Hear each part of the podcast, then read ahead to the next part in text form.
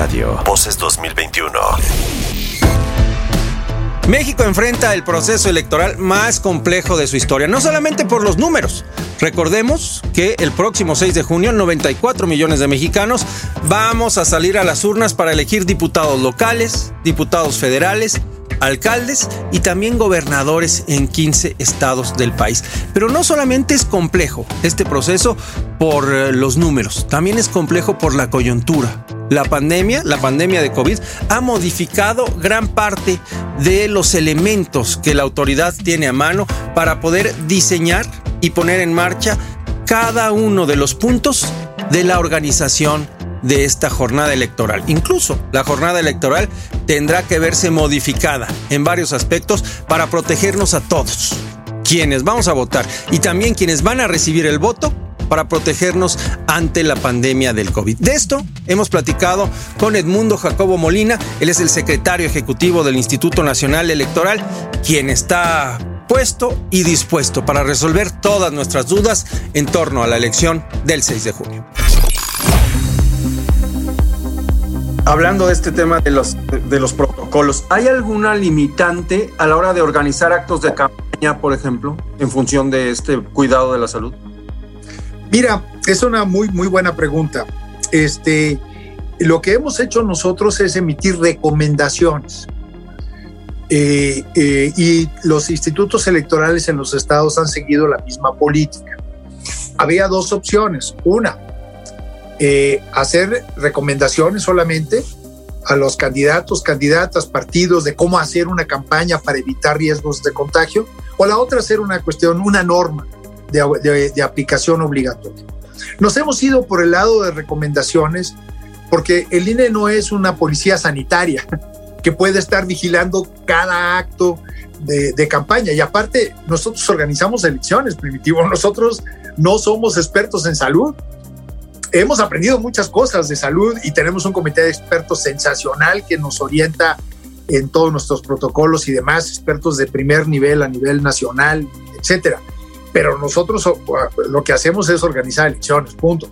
Entonces no podemos ser una policía sanitaria, pero sí emitimos recomendaciones para que los candidatos, las candidatas, los partidos sean responsables y que también la ciudadanía exija que se hagan las cosas adecuadamente eh, y entonces eh, estamos eh, trabajando bajo, ese, bajo esa idea.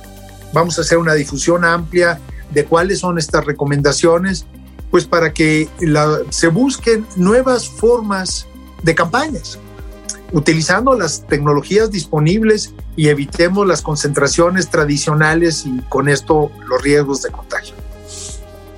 el mundo, otro dato interesante eh, bueno, otro acto que nos preguntan mucho dentro de la dinámica que tendremos el día, el día de la elección es eh, sobre los, los materiales que se utilizan. Mucha gente nos pregunta, precisamente en función de, de las medidas sanitarias, si pueden llevar su pluma, si pueden llevar su marcador o solamente pueden utilizar lo que se les entregue ahí en el centro de votación.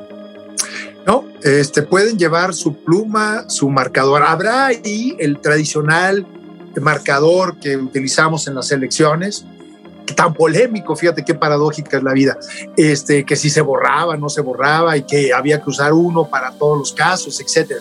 No, no, eh, con, con los protocolos de pandemia que se, eh, se han aprobado, ahora cualquier ciudadano puede llevar su bolígrafo, su marcador, para tener la tranquilidad de que puede votar sin riesgo de contagio. Es más, nuestras mamparas tradicionales, recordarás, con cortinillas para la secrecía del voto, la cortinilla que te da la espalda, esa la vamos a retirar para que solamente queden las, las tres, las tres este, partes, eh, la de enfrente y las dos laterales, de manera tal que el aire pueda circular y no quede encerrado el ciudadano y se minimice el riesgo de contagio. Y para cuidar la secrecía del voto, solamente podrá haber dos personas votando al mismo tiempo dentro de la casilla. De manera tal que con eso se garantiza la secrecía del voto y, evitamos este, el riesgo de contagio. Por lo tanto, cada quien puede llevar su pluma, su marcador y no encontrará la cortinilla a sus espaldas para que se ventile bien el lugar donde se, se marca la boleta. ¿Va a haber casillas especiales? Sí va a haber casillas especiales. Eh, efectivamente, aquí hacemos una convocatoria a la ciudadanía que acuda en, la medida de lo posible a la casilla que tiene asignada. Las casillas especiales son solamente para personas en tránsito que no tienen otra opción más que acudir a una de ellas porque no están cerca por razones de trabajo, salud, en fin, de, de la casilla que les corresponde. Vamos a abrir casillas especiales. Eh, el voto en el extranjero, ¿se puede ejercer también?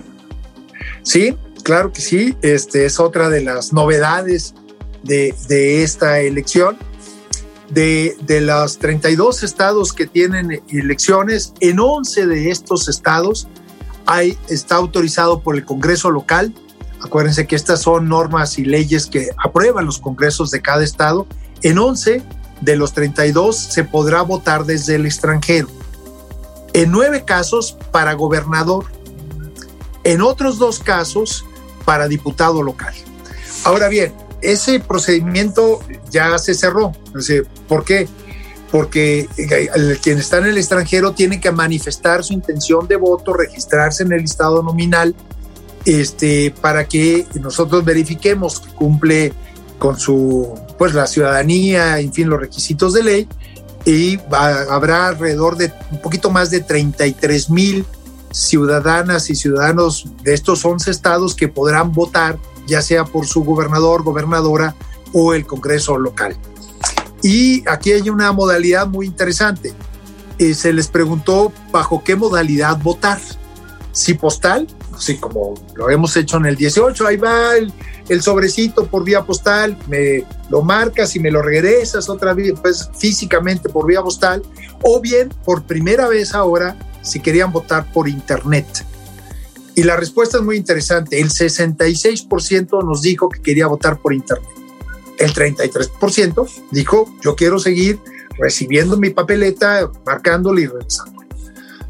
Entonces, si instrumentamos un mecanismo que en otros países ya se usa, eh, complejo, se contrató a una empresa para desarrollarlo, se contrataron a dos, eh, bueno, una es la Universidad Nacional Autónoma de México y otra una empresa extranjera de mucho prestigio, que hicieran la auditoría sobre el sistema para que verificaran que sea inviolable, etcétera, etcétera, que cumpla con los requisitos de ley. Entonces, habrá por primera vez a nivel de una elección federal organizada por nosotros quien pueda votar por Internet desde el extranjero. El listado nominal ya está cerrado, insisto, son un poco más de 33 mil personas quienes lo van a poder hacer y tiene estas dos modalidades, postal y, e Internet. Y esperemos que lo de Internet eh, arroje, como estamos seguros, muy buenos resultados para ver si se puede empezar a aplicar a futuro en otras elecciones. Ese va a ser un gran experimento, ¿no? Ese, ese, Así es. ese es el futuro de la Así manera es. de votar, no solamente en el extranjero, en todos lados. ¿eh? Exacto, así es. Oye, por último, Edmundo, quiero preguntarte, ¿cómo se garantiza, de manera muy breve, cómo se garantiza la limpieza de las elecciones, del conteo de los votos? La garantía es la ciudadanía. A ver, el millón de personas que van a estar en las casillas el 6 de junio re- resultaron electas por sorteo. Primero por el mes en que nacieron y después por su apellido. Nosotros tuvimos que visitar a, a buscar a más de 13 millones de ciudadanas y ciudadanos que fueron eh, resultado de este sorteo para ver si estaban en condiciones de participar. Primero, si cumplían con los requisitos de ley, o sea, no puede ser eh, funcionario de casilla si eres candidato o candidata, ¿no? Para empezar.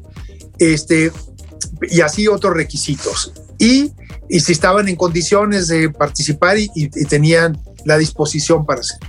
De esos 13 millones, seleccionamos este millón 400 al que hacía referencia originalmente. Entonces, resultan ciudadanos de un sorteo.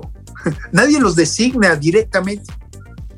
Y además, la legislación mexicana, a diferencia de otros países en donde los lugares de votación son grandes centros de votación eh, a, a los cuales tiene que acudir la ciudadanía, en México el sistema es el inverso. La casilla se acerca al ciudadano. ¿Para qué? para que en cada casilla no haya más de 750 boletas y sean los ciudadanos del lugar los que son los funcionarios que reciben los votos de sus vecinos. Entonces, ¿cuál es la, más, la mayor garantía de transparencia? La propia ciudadanía, que es la que organiza la casilla el día de la jornada, recibe los votos, los cuenta, llena los documentos, nos los remite con los resultados, al igual que las boletas, y pega eh, afuera de la casilla en estas cartulinas los resultados para que todos los vecinos los vean. Ese es, el, mejor, la mejor garantía de transparencia. Y aparte de muchas otras medidas que hemos venido haciendo, la urna que se arma ahí en, ese momento es además transparente. Antes era una caja oscura, quién sabe qué había adentro. No, no, no. Ahora eh, este, ahí está, eh, se puede ver, ahí se arma, está vacía, no, tiene nada por dentro. Hay representantes de todos los partidos políticos eh, ahí presentes en la casilla. Puede haber observadores electorales que no pertenezcan a ningún partido y que se acrediten para estar presentes vigilando el proceso electoral.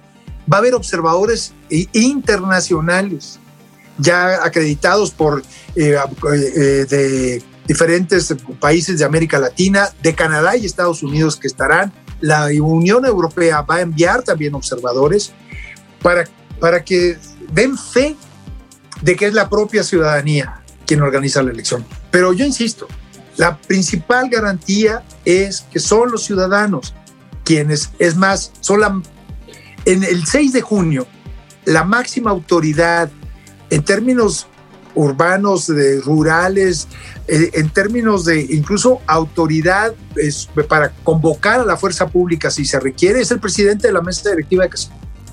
Es la máxima autoridad, no es el INE son los funcionarios de la mesa directiva de Casilla, la presidencia de la mesa directiva Casilla, de estas más de 162 mil casillas, la máxima autoridad el 6 de junio, para allegarse incluso de la fuerza pública en caso de que se requiera, esperemos que no se requiera en ningún caso, para auxiliarla y, garantizar el libre flujo de la ciudadanía a la casilla. Esa es la máxima autoridad primitiva.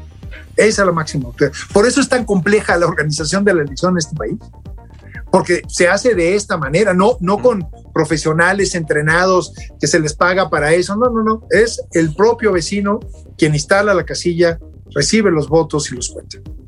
Muy bien. Edmundo, muchas gracias por permitirnos entrar en contacto contigo. Qué gusto saludarte como siempre. Igualmente, Primitivo.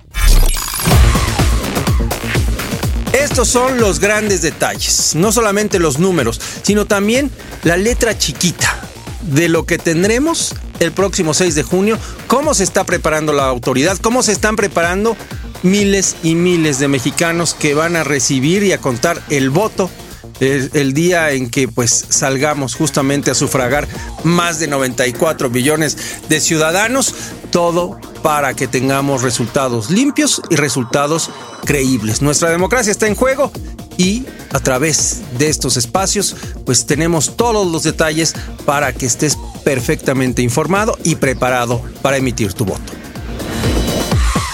W Radio. Voces 2021. Vamos a escucharnos.